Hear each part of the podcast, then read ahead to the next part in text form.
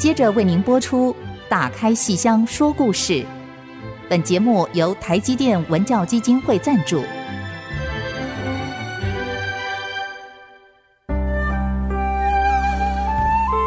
打开戏箱子，看见台上的精彩一刻。戏箱子里还有许多你不知道的喜怒哀乐、悲欢离合。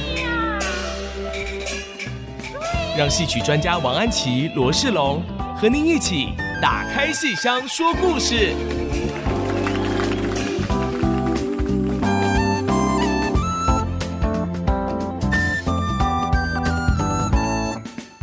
各位亲爱的听众朋友们，大家好！欢迎大家再次收听 IC 之音竹科广播电台《打开戏箱说故事》节目，我是罗世龙，我是王安琪。我们的节目在每个星期五的晚上八点首播，星期天下午一点重播。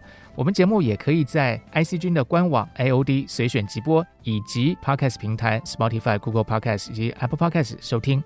欢迎大家按下订阅，才不会错过我们每一集的节目。同时，也请记得给我们五颗星星的好评价，让我们可以继续的成长茁壮哦。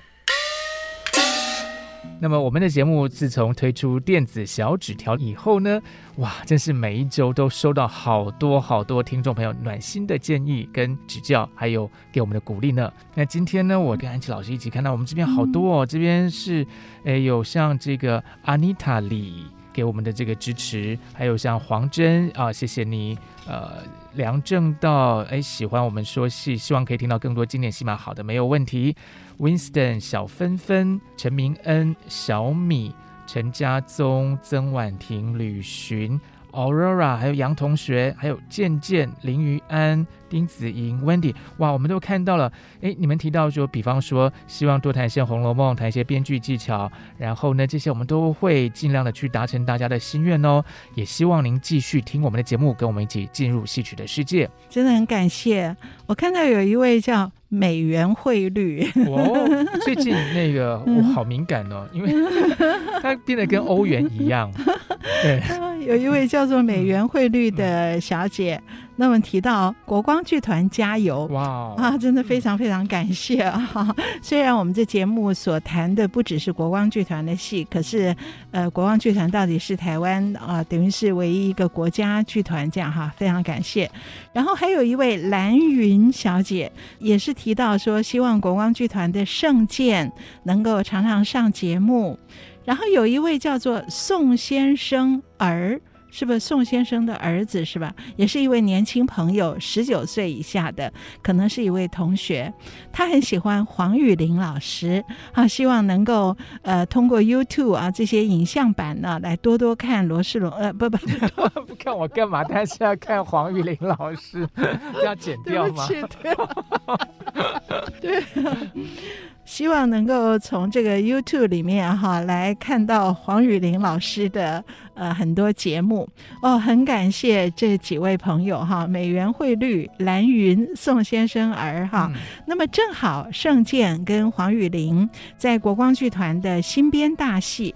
幽灵天子里面同时都有演出，好，这出新编大戏是九月三十、十月一号跟十月二号在台北国家戏剧院演出。那有盛健，有黄雨玲，有温宇航，有李嘉德，还有唐文华老师的特别演出。嗯、好，所以这是国光剧团今年的一个新编大戏。如果您呃有兴趣的话，非常欢迎您来看他们几位的演出。谢谢，嗯、是谢谢刚才所有的听众朋友们，那也请还没有给我们写电子小纸条听众朋友们不要害羞，赶快写留言给我们哦。嗯。上礼拜我们谈到杨家将的这个，我们是从父亲节啊、嗯，所以来谈到戏曲里的父子关系。哇，不过一讲到父亲，真的是讲都讲不完，而且杨家将的故事好丰富哦，好丰富哦，代代相传，真的是讲不完。我们上一次花很多时间在介绍杨继业年轻的时候，嗯、好，那追佘赛花是当杨继业还是花美男的？哎，可能不是，他是这个武功很高强，但也不叫就很英长得很英俊的，对啊。嗯杨继业还是小生，嗯、而佘老太君还是花山花旦、嗯、刀马旦时候佘赛花时候的七星庙这出戏，我们上次介绍了。然后从这边我们看到，呃，佘赛花的父亲佘红有多糊涂，嗯、多可爱，打瞌睡，对，脑筋很好，会扮神仙，好可爱。对 然后也看到杨继业的父亲杨衮老将军，好一种军人本色，好利落干脆。哇，这个戏如果在清朝演的话，那。因为我们想到扮神仙，就想到慈禧太后，他会扮，没关系，慈禧也许也觉得很好玩，很开心的，就什么都不管。对对啊，不过上次我们讲到后来比较悲壮烈，对，杨继业，好，最后养老令公就在两郎山，经过金沙滩大战以后，在两郎山就碰杯身亡，嗯、碰李陵碑身死，好。那他临死前就唱的就是我的八个儿子里面死掉了四个，嗯、然后有一个五郎出家，四郎跟八郎呢是失落在番邦，然后只有杨六郎活下来。这四郎八郎。没有没有下落的四郎八郎，后来呢就编出了戏，嗯，好，所以四郎探母很有名，四郎探母非常有名，嗯、所以你看杨继业临死前挂念他的儿子，一个老爸爸挂念一个失踪的儿子，后来我们就有这个戏，就是杨四郎，杨四郎失落在番邦，他改名换姓，把自己的杨这个字。拆成了木易，嗯，好，可易其实少了一横了，写错字哈。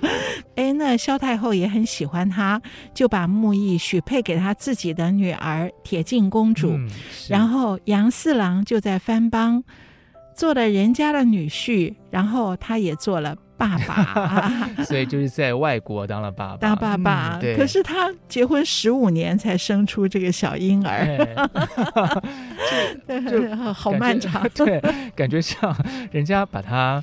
抓去当女婿的目的，应该希望早一点生出一个吧。但终于十五年后，啊，生了一个小婴儿。而这时候，他的母亲佘老太君领宋兵，领着宋兵又来到番邦打仗了，嗯、所以他连夜过营探母。好，所以会有这样的故事。嗯、所以我们看到杨四郎后来，呃，身为一个铁镜公主的丈夫，萧太后的女婿，可是他心。里面念着他的母亲，可是他心里也挂念着自己跟铁镜公主的孩子，嗯，是，所以他回到宋营以后没有留下来。一般人我们会觉得我就逃脱啦，对，但可是他没有，他念着，如果我没有回去，五谷天明之前我没有回去，那我的太太铁镜公主跟我的儿子，也就是太君母亲，你的小孙孙。会被萧太后一刀杀死。哦，哦，可是你看这个戏里面多温馨啊！这个佘老太君没有骂他耶，嗯、没有骂他说你顾念着你的儿子，那佘、嗯、老太君顾念了自己的孙孙，是，所以放他走了。是，所以我觉得戏里面有的时候讲的不是忠孝节义的道德，而真的是这种人情，是哦，很感人的一个战争。好，两国的国族之间的战争，就有的时候是用家庭的方式来把它处理，好，把它解决掉这些纷争的。是，是而这种纷争在另外一出戏，哦，表现的更清楚，就等于说把国族战争家庭化，嗯、家庭化的另外一个例子，同样也是回营探母，可是是。八郎探母，八郎其实本来是一个名伶，是名伶义子。嗯，好，那么八郎也是在金沙滩大战被俘虏在番邦的。然后呢，他也改了名字，他改成叫王什么东西，我现在忘记了。嗯、就他没有把名字再拆，因为一个杨字已经拆不出第二个了。总之，他也改名。然后萧太后也看上他，就把他自己的女儿。青莲公主许配给杨八郎，嗯、然后杨八郎就发现，哇，青莲公主的姐姐。碧莲公主，她也在这时候结婚，然后一看她的姐夫，哦，是我自己的哥哥 杨四郎，所以四郎在两出戏里的番邦太太名字不同，在四郎探母里是铁镜公主，而到了八郎探母这出戏又叫雁门关，在雁门关里，四郎娶的是碧莲公主。八郎娶的是青莲公主，就等于是一对兄弟 娶了一对姐妹，而彼此知道他是宋朝人，可是不知道原来他们都是杨家将。哦，所以很好玩呢，这个瞒的很好，其实不合理，可是没关系，我们要表现的不是这个。后来八郎也是在佘太君来到辽邦的时候，忍不住要回去探母。哎，他不是亲生儿子，哎，他是明灵义子，可是他还是挂念着这个亲情，所以让我们看得非常的感动，哎。然后他要怎么回去呢？就必须向他的太太青莲公主招认。是 哦，这个怎么没有找他哥哥一起回去啊？他两两个人一起回去太乱了。后来他哥哥的身份也被发现了，哦、因为他的回去而被发现。嗯、然后这个青莲公主一听的时候大怒啊！大怒的时候，她第一个表现是拿起刀要杀掉我跟你生的。孩子为什么会有这种奇怪的反应？就你居然骗我，嗯、哦，骗我十几年，你没有告诉我你是杨家将，还跟我生个孩子。好，你现在就要回去了，你回去一定是离开我。好，我先把我们的孩子杀了，看你要不要离开我。哦。就是这种反应，像米蒂亚，对，就是我要报仇，就把小孩杀了，这个感觉很不可思议。因为为什么妈妈会想要把自己的小孩？然后没有，可是其实他也只是闹一闹，他没有真的杀，他是一种威胁。哦，那还好，那这样就可以理解，这样就可以。对，整个就变成一个家庭里面夫妻吵架，是 演的。所以他们吵架之后到底会怎么样呢？我们先休息一下，马上回来。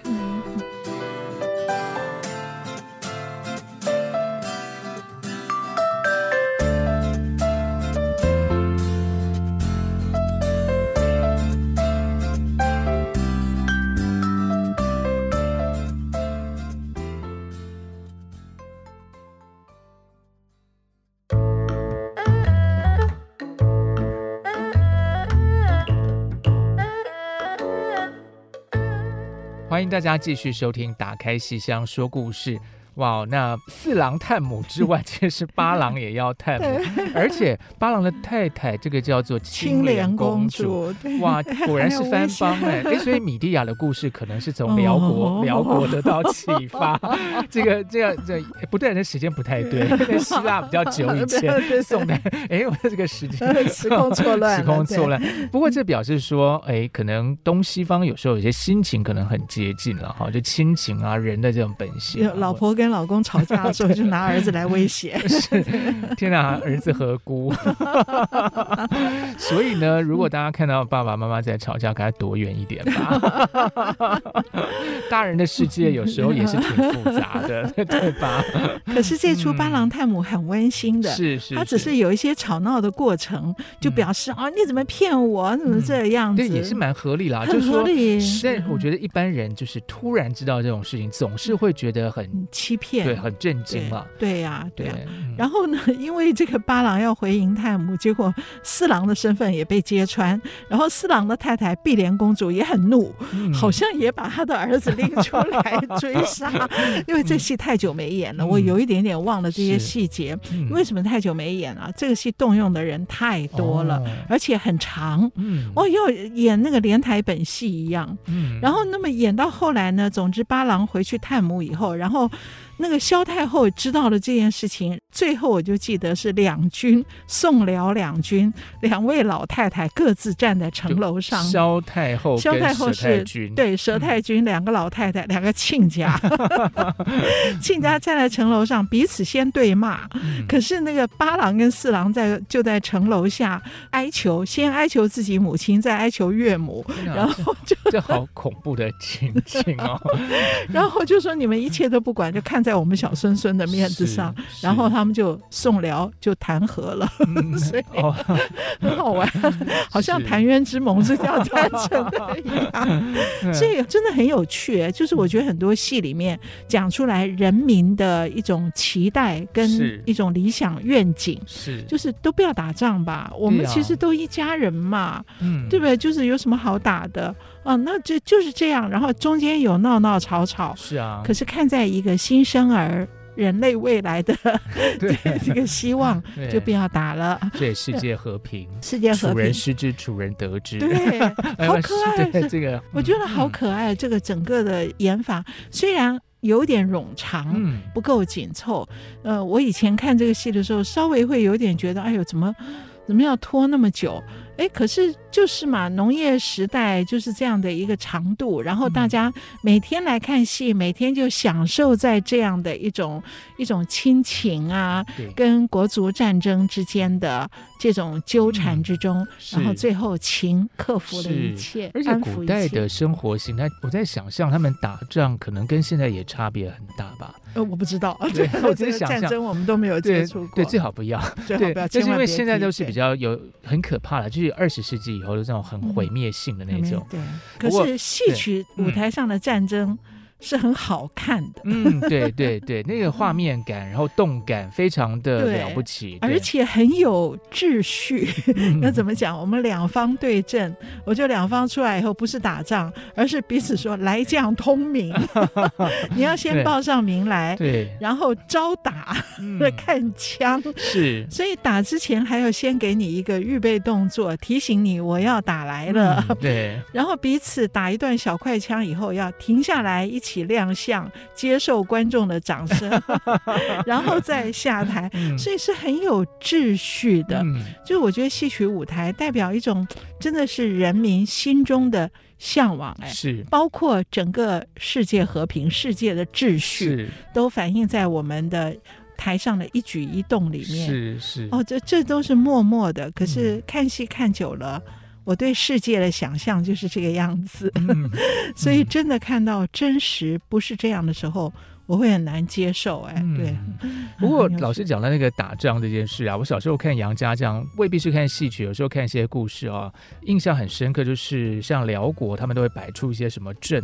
对，然后那个阵就好像会有什么高人，对，而且还有时候有时候会有一些妖术，妖术对混合在里头，我真的非常的觉得神奇，就是那个是怎么摆出来，就什么人这样放一放，兵这样放一放，然后人家就走不出去，这个是怎么一回事？这样这种呢，如果拍电视剧或拍科幻片的话，那就可以有有很多设计，嗯，在小说里面也会引发我们很多的想象，可是，在戏曲舞台上，它很妙。就我们今天摆这个阵，跟摆那个阵 摆出来差不多，就是人在中间走一圈，然后走不出去了。哎，可是它的重点是常常会有一种叫打出手。嗯，戏曲有门道，听了更知道。出手就五弹，一个五弹站在中间，然后四周站了四个或六个或八个，那个我们都称他为下把下手、嗯、出手将。嗯、他们那些人把枪啊刀啊丢向那个武弹，嗯、然后这个武弹很厉害，我可以用我的手把你的枪弹回去，也可以用我的肩膀把你的枪弹回去，也可以用我的。脚一踢，或者是我翻一个跟头的时候，嗯、我翻跟的时候，那个腿不是会竖起来吗？竖起来了，那里把你的枪就给踢回去了。就，这个好厉害，好厉害。对，对。叫打出手，因为刀枪剑戟离开手，不是握紧在手里，就用这一套表演的城市、城市规范来演所有的这种妖魔跟人的大战，嗯、对，就是所以所以跟那个你看小说的想象不一样，然后也跟看。科幻电影那种，就整个是不同的。小说里那边把它写的好可怕，还有什么 云啊、雾啊，什么都起来了这样。对对对对，坐行云雾，然后还有什么撒豆成兵啊，什么这些，对，很很奇怪的想象。对，可是，在戏曲舞台上，我就是一套打出手。可是每个人的出手可以有不同的打法。嗯，哦你的刀枪剑戟可以从不同的角度过来，可以一个人踢两支枪，然后前后两支，紧接着左右两支，所以看的完全是。人的功夫啊，这非物质文化遗产。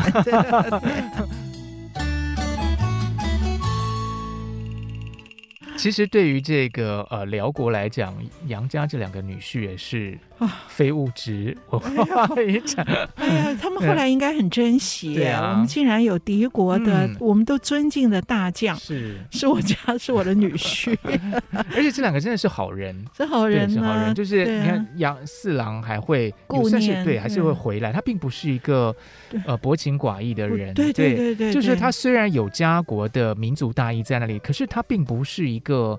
呃，好像不管家里的那种人，这个人非常的有血有肉，是啊，所以大家是四郎他们好好看，好喜欢。我觉得这种民间出来的戏啊，真的是人情讲的非常的透彻。是是，老师，那所以刚才四郎也讲了，八郎也讲了，那我们还有一个是六郎，六郎就是在中原继续继续当元帅的，杨家等于到后来就剩他一个人撑着。天波府撑着杨家的一切，嗯，所以六郎好累哦。嗯，我觉得，嗯，杨继业、杨老令公的这八个儿子里面，最累的就是活下来的六郎。那你一肩挑起这么沉重的一个负担，所以杨六郎在很多戏里面的形象也都是很正面的。是，最后他等于是累死的。嗯，所以最后他死的那出戏叫《洪阳洞》。《洪阳洞》这出戏。他有三段主要的唱，那个唱啊，都是说。我为国家，哪何曾有半日闲空？嗯、或是叹杨家为大宋，我们怎么样心血力尽？他真的是最后是累死、病死的，心血耗尽而死。可是他在他的一生里面呢，也有一段比较耍宝的过程，就是在成为那么累的杨六郎之前，之前那就是也就是跟他的青春恋爱有关喽。呃，可以，如果这样说的话，有两段比较轻松。中的。一个是杨六郎本身的呃娶妻这件事情，嗯、他是娶了柴郡主。哦，柴郡主。那一段我们以前讲过，珍珠山。是。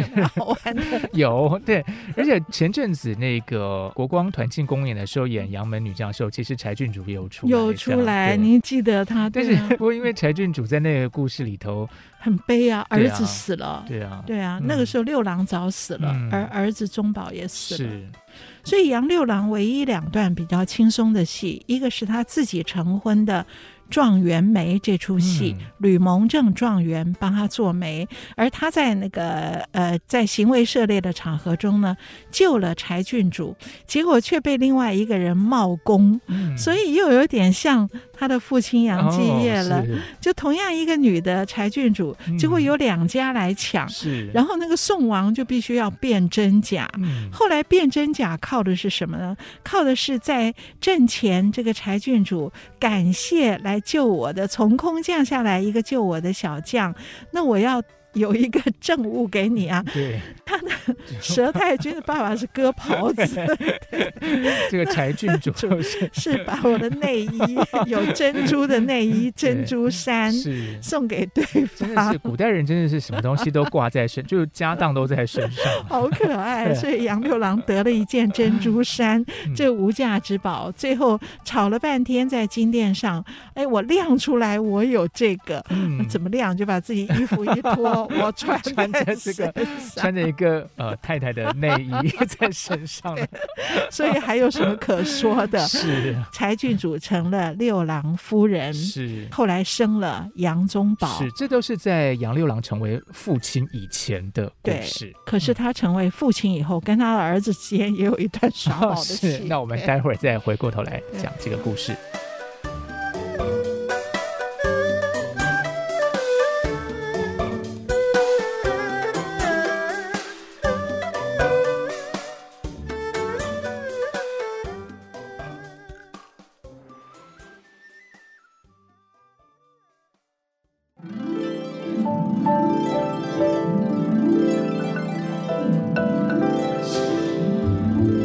现在收听的是《打开戏箱说故事》节目。我们今天谈到了杨六郎，嗯，这在当爸爸以前跟当爸爸以后。那我们现在在谈到 before and after 杨六郎，这个 这个在当爸爸以前会把太太的珍珠内衣穿在身上的杨六郎。当了爸爸以后，是不是还这么的 活泼开朗呢？听说不是，不是，听说不是。对，但人换了这个身份，个性态度总是会调整嘛。对对，对，因为杨延昭他这个真是就是说一肩承继杨家的大业，啊、所以他很正经，是压力太大了，所以他对待他的儿子杨宗保也是比较严肃的，嗯、因为他对杨宗保也有很多的期望。对，那么呃，有一出最有名的戏就是。他严肃到会杀儿子，辕门斩子。那为什么这样呢？杨宗保也太过分了。辕门就是那个 辕是轩辕皇帝的，轩辕皇帝的辕就是军中是军中的一个大营这样子哈。嗯、那么就是说在军队里面，然后把儿子绑在辕门外，要到中午十二点杀掉这样。这家人就是很奇怪，就是呢杀儿子也要在军中，然后招亲也要在，他们 他们的生活就是跟军事结合。在一起，对。那么这桩事情是怎样呢？是又是番邦入侵，嗯、然后摆下了大阵，天门大阵。哎，每次都是天门 阵，每次都天门阵，永远破不了。所以，所以番邦会的也就是那么一招，一招。可是永远能把你打得七零八落，然后我们就想不出办法。好，这次又是天门阵，所以这杨延昭就很发愁啊。然后天门阵只有一个东西，一个宝物可以破它，叫降龙木。然后降龙木是在。木柯寨，山东木柯寨那个山寨里面，一个山大王所有。现在那个地方该不会也变成观光景点？哎呀，哪天去看看，哪天去看看，那就放一个那个木木头，可以可以，或是还有个什么什么纪念品可以买回来？可能就有一个木桩在那个地方，就是降龙。可是买了一个这个回来放家里要干嘛呢？他应该开发一些文创商品之类的。一点我觉得可能会有，主要是要想。说那根木指镇吗之类的？他他应该是做那个穆桂英的公仔，然后手里拿着降龙木。好，所以这是木柯寨上一个山大王，好，穆桂英跟他的爸爸，然后就占山为王，然后他们有一个宝贝。穆桂英的爸爸，那怎么叫他呢？穆天王。哦，这样。我本来想说，因为人年纪大，就叫他老什么老什么，所以是老穆。可是老木其实是麻麻的意思，好，没有，没有我就在乱想。他的爸爸叫穆天王，然后穆天呃穆桂英的丫头。叫木瓜，他有没有弟弟啊？好像没有，没有，没有，就是可爱哟、哦。这种整个戏就是可爱呀。好，然后那个就只有这个木柯寨上有一根降龙木是可以破天门阵的，所以杨六郎呢就叫他儿子杨宗保去到山东木柯寨去取回降龙木。嗯、好，那么杨宗保就很正经的去了，本来是为国家办事，结果结果被穆桂英一眼看到。穆桂英就很喜欢他，就把他生擒活捉，然后就逼他。娶自己，那杨宗保本来不肯哦，本来被绑上手铐，还在那边骂穆桂英：“你占山为王，你是山寇之女，嗯、我杨家世代忠良，我怎么可以娶你为妻？嗯、我如果这样做，我是不忠不孝。”哎，结果被穆桂英说：“哎呦，你还不知道我们家历史啊？我们也是忠良之后，只是朝廷奸佞当道，所以呢，我们离开朝廷来这边占山为王。那么你今天如果娶了我，那我把降龙木带过去，然后呢，我把我整个山寨的兵丁全部也带过去，一起帮助你爸爸打败敌兵。那我们是不是又变成忠臣，又效忠国家了呢？嗯、那如果你不娶我，好，那么我把你杀了，降龙木你爸爸得不到，那也就破不了番兵，你爸爸也就败了。所以，什么叫忠？什么叫孝？嗯、你想一想，你要忠孝，你是不是就该娶我？然后讲的好有道理啊。然后杨宗保一听，有理啊。有理呀，谈判高手，谈判高手 好厉害，他应该去当外交官。所以不仅武艺高强，对啊。然后杨宗保就哦好，我就答应了婚事。哎呦，那么这一答应，穆桂英就好开心啊。然后杨宗保也非常开心啊，就跟穆桂英在山上度蜜月，度到忘记他爸爸的事情，乐不思蜀，乐不思蜀。结果他这个老爸爸杨延昭、杨六郎。哎，在宋营等啊等啊，这儿子上山去取降龙木，一直没有下落，好担心哦，哦，是不是出了什么意外？嗯、所以杨延昭本来是元帅，他假扮成一般的小兵，好，他不用元帅的身份，嗯假扮成一般的小兵，就偷偷的一个人跑到木科寨上去，想要救儿子回来。他以为儿子有出了什么意外，让他出门在外还是要跟爸妈讲一下。对呀，对呀，要传个赖，对，传个图，怎么贴图给爸妈，让他知道平安。对，不要让玩的太开心就忘了讲。可是你看爸爸多关心儿子啊啊，所以偷偷摸摸的上山去啊，想要看看儿子怎么回事。哎，结果却被发现了，说有一名宋兵混到我们山寨上啊。穆桂英一听，哼。哪有这样的小贼敢做这样的事？我把他收拾，跑回去一看，然后就跟他打起来了。打起来了以后，杨延昭打不过穆桂英，毕竟穆桂英比较年轻一点，体力好。可是女将啊，而且是他们地盘嘛，是他们地盘。可是杨元帅。打不过穆桂英一个女生，而且还被穆桂英打下马来，打趴了，从马上掉下来。嗯、然后这个穆桂英还跑上去拎着他耳朵：“你回去对你们元帅杨延昭说，嗯、以后你们要派人出来，也要派一个有能力、有力量的人，嗯、不要派你这种酒囊饭袋。嗯 ”哦，然后就把他推走。结果这时候杨宗保一听有宋营的兵。来探山，啊、他一想谁呀、然后忽然想到。我我我是来干嘛的？所以杨家将也很健忘，是他应该感到庆幸，他是一个人自己偷偷摸摸来了。要是有什么呃随从发现说，焦梦二将，焦梦一起来的吗？一起来的，结果他一个人被抓啊！是是是，对。所以那你看那个佘太君的爸爸当时打瞌睡健忘，忘了把女儿已经许配给杨家。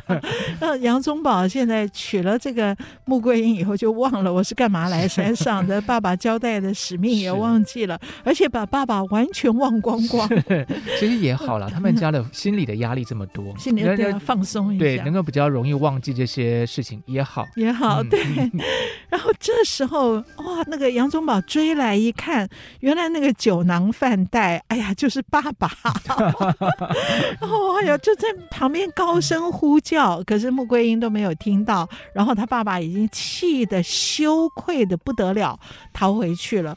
逃回去以后，你想这个杨元帅有多丢脸呐、啊？他想想看，哦，满营将官远远的看着我被一个女将拎着耳朵骂酒囊饭袋，啊，这成何体统？所以哦，气在没气得不得了的时候，杨宗保回来请罪。因为杨宗保就发现自己忘记了这件事，忘记回应报告。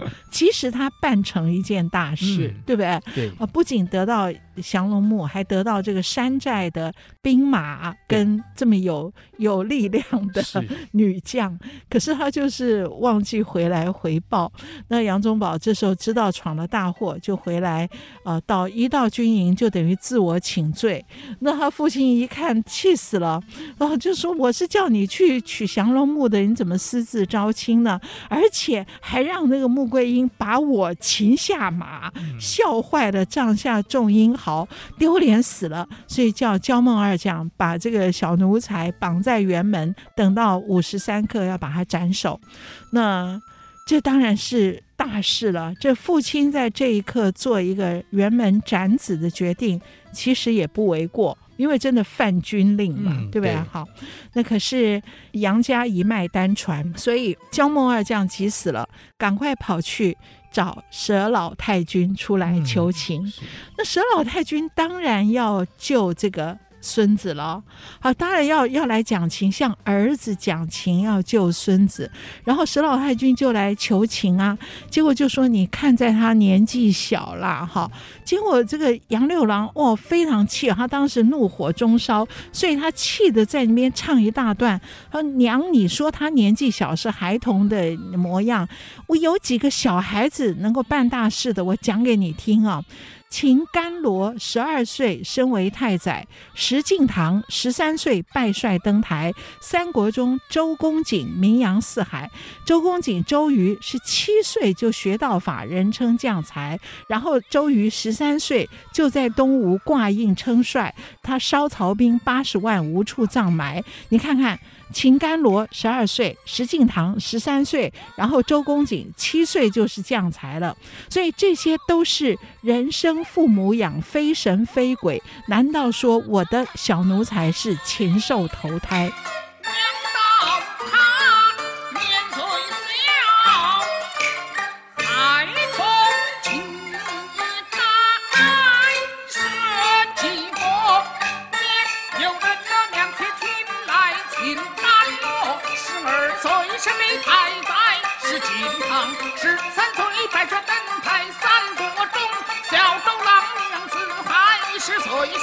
学兵法我有将才十二岁，上东吴水军元帅，他看那曹孟德却说赢了太在，赤壁勇破攻陷为难战，烧曹兵马是满出障碍，这不是父母生非先下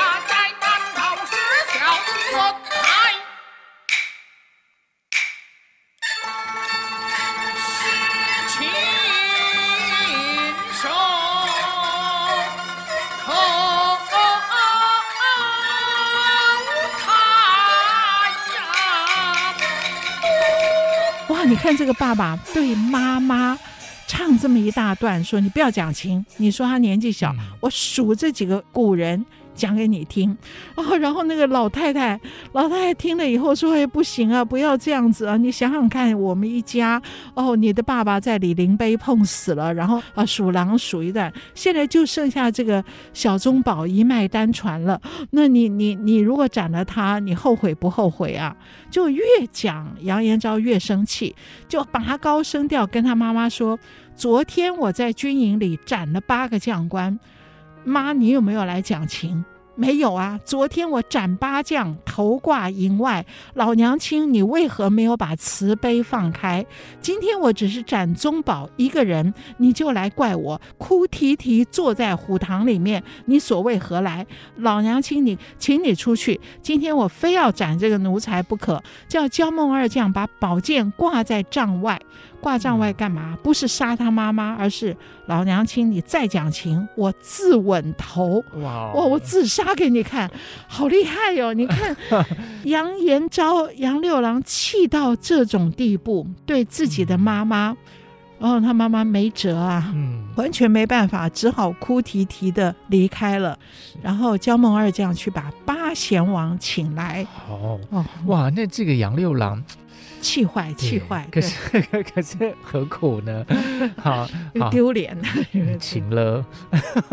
好，那我们先休息一下，待会儿马上回来继续看看这个故事会怎么样做一个结束。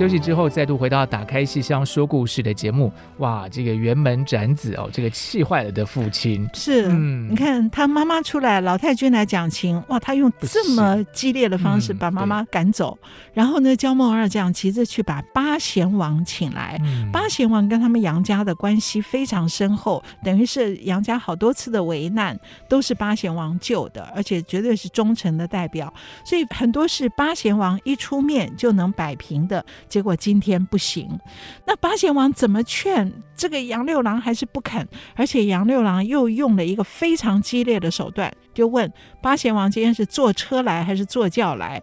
他们说是骑马来。结果杨六郎说：“好，我把你的马白龙马的四条腿砍掉。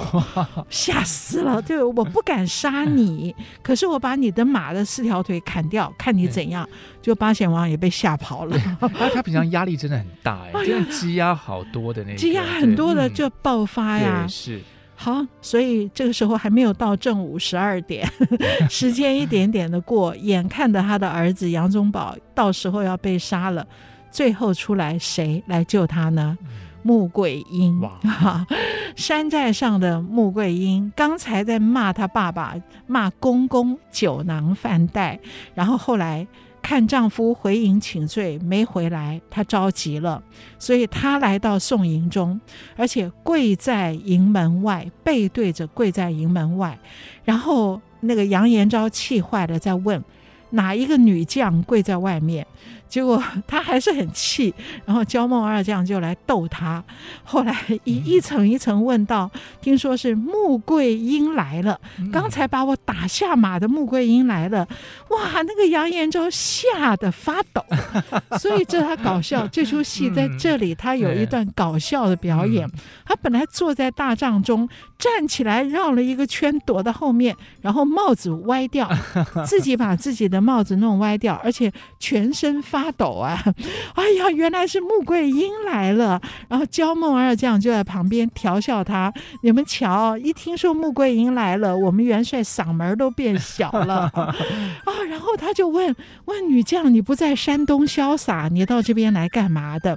然后穆桂英就说：“我先带来了我们的粮草，好，军营中粮草全带来了哦。”他很高兴，好，粮草通通收到后帐去，然后我带来了兵丁的名册，好，我们多少名兵丁的名册，哦，那杨元帅也很高兴，原来你是来投效我的。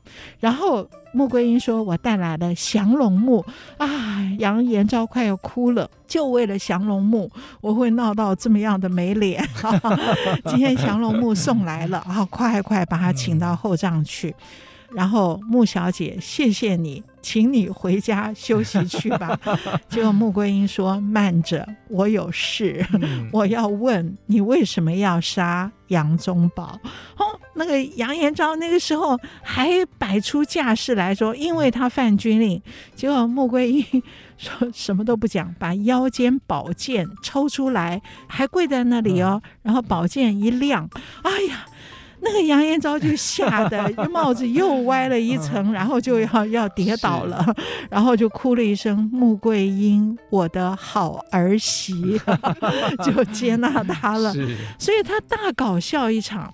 那么这段戏《辕门斩子》这个戏好好看，可是好难唱，因为这个杨延昭。前面要唱出杨家将的威严，还有一个被激怒的压力大的父亲的那种呃整个累积的爆发，后面要这样搞笑，那有一点点破坏他的形象。后来我看到另外一个什么戏，好像是秦腔还是什么，都有这种戏，其他的地方戏也都有，而他的演法不太一样，他的剧情的设计是杨延昭并没有要杀儿子，而是。他想要借着杀儿子这件事情来刺激穆桂英早一点到宋营来投效我，嗯，所以这个还蛮合理的。对，就是并不是我上山求你下山来投效我宋营，而是我现在我摆出一个我做恶人，我要杀儿子，那你一定会来，那么是你主动来投效我，嗯，而且带了粮草，带了。兵丁的名册还带来降龙木，这样我不是很有脸吗？我不是有面子吗？所以还蛮有心机的。嗯，对，我觉得蛮可爱的。这样演的话，穆桂英的那个形象就比较弱，就就弱。嗯、所以京剧的这个演法，我就是说京剧有很多啊。有的不合理的地方，我们今天听起来有点匪夷所思的地方，可是都是人情，是就人情，而且都是民间所期待的一种人生的发展，嗯、是非常可爱。就这种民间的戏啊，真是这个人物的形象各方面有他设计的一个道理。而且你想想看，这样的一种情绪变化跟这样的人物形象，唱腔。有多少变化啊？前面高的不得了，然后后面那个焦赞说的，听说穆桂英来了，元帅的嗓门都变小了，所以后面你不能在台上小声唱，而是变很低很低的腔，所以那个腔从前面的高亢到后面的低，你的嗓音那个音域的跨越是非常大，所以人物性格的设计跟。唱腔的表现，还有做工表现，前面多威严，后面要自己发抖哈、嗯，这些就非常好玩，结合在一块儿，结合在一起。其实那个剧情如果有一些不合理的地方，其实过去了，那没有关系，我们就看这个表演。对啊，对啊，对。所以这个是杨家的四郎八郎在番邦做爸爸，杨六郎在宋朝做爸爸，生了一个杨宗保，然后娶来这样一个媳妇穆桂英。那杨宗保也会做爸爸？对，他跟穆桂英生了。杨文广，这是杨家的，算第几代呢？如果我们从杨继业、杨老令公算起，杨文广是第四代，也就是杨继业老令公这一代。接下来就是大郎、二郎、三郎、四郎，嗯、一直到包括六郎这第二代。第三代是杨宗保，第四代是杨文广。如果要从杨继业的爸爸杨衮算起，嗯、那杨文广已经是第五代了。杨文广是穆桂英的儿子。那么他在戏里面，可是他武艺也高强，一定高强。然后他呢也有他的呃脾气，也可以说将门虎子。嗯、可是因为年幼，所以也有一点骄纵，所以他也办过一些大事，包括他们杨家明明退隐了之后，结果京城里面听说有番兵来犯。就穆桂英叫儿子到京城去打探消息，结果这个儿子杨文广竟然在京城里面比武，擂台比武夺帅印，把元帅印给抱回来，丢到妈妈穆桂英怀里。这就是穆桂英挂帅这出戏，也就是魏海敏老师。在八月十四号，在台北艺术中心，北就北艺，就过两对，过两天，在北艺新的那个球形的那个剧场，在北艺，呃，魏海敏老师演的《在梅边之缘》三出戏的最后。一出就是穆桂英挂帅的捧印这一折，嗯、这个印就是他的儿子杨文广从京城里面夺回来的，好厉害、啊！对，好厉害！我要接还是不要接？嗯，结果他捧起了这个印，嗯、所以杨家这个父子兵的故事。永远说不完，是，而且一代一代的个性有那种血脉之间的相承，而又各自有个性，我觉得好好看呢、啊。是，然后最后还有一出戏《杨门女将》，这是宗保五十岁生日的时候死掉了。嗯、是，宗保镇守在边关，然后杨家天波府里摆寿堂，为远在边关的宗保庆五十大寿。穆桂英多开心啊！传杯摆盏来做菜了，嗯、结果没有想到焦孟二将的儿子焦孟二将焦赞孟良已经死了，他们的儿子焦廷贵、孟怀远。子承父业，啊、子承父业，扮相都一样，嗯、回到天波府报丧。嗯，好，然后杨文广本来在庆父亲生辰，结果竟然听到了父亲的死讯，可是他跟着母亲。然后跟着挂帅的人是一百岁的佘太君，佘太君好辛苦哦。从当年作为赛花，佘赛花招亲，后来很快的老了以后送走了杨老令公，然后儿子一个一个死掉，到六郎死，到孙子杨宗保死，嗯、他自己一百岁还要挂帅出征，然后牵过白龙马。不是八贤王的白龙马，他们自己家的白龙马，嗯、叫这个孙孙杨文广骑上你父白龙马，奋勇杀敌。嗯、哦，我觉得这个忠烈杨门真的是让人，我们可以用这个杨家故事，让我们呃不是来欢度父亲节，而是看到戏曲里面父亲的各式各样千姿百态。嗯，而且都有他自己的故事。对啊，从年轻到年老。然后在不同的位置上，必须去担忧不同的事情。是，其实有时候未必有办法这么的率直的讲出来，因为一个爸爸总不能像穆桂英那样吧？对，对，个性上还是不太一样。对，可是通过这样的描写，我们看到他很多内心的一些起承转合。嗯，对啊，是对情的各个层面。在戏台上，通通都表现出来了。是是，好，我们今天节目时间也差不多，这边告一段落。那非常感谢听众朋友们的收听。如果你喜欢我们的节目，请记得一定要到 Apple Podcast 给我们评五颗星的评价，嗯、然后呢，要写电子小纸条给我们，我们都会定期的回复哦。打开信箱说故事，谢谢您的收听，我是罗世龙，我是王安琪，我们下次再见，拜拜，拜拜。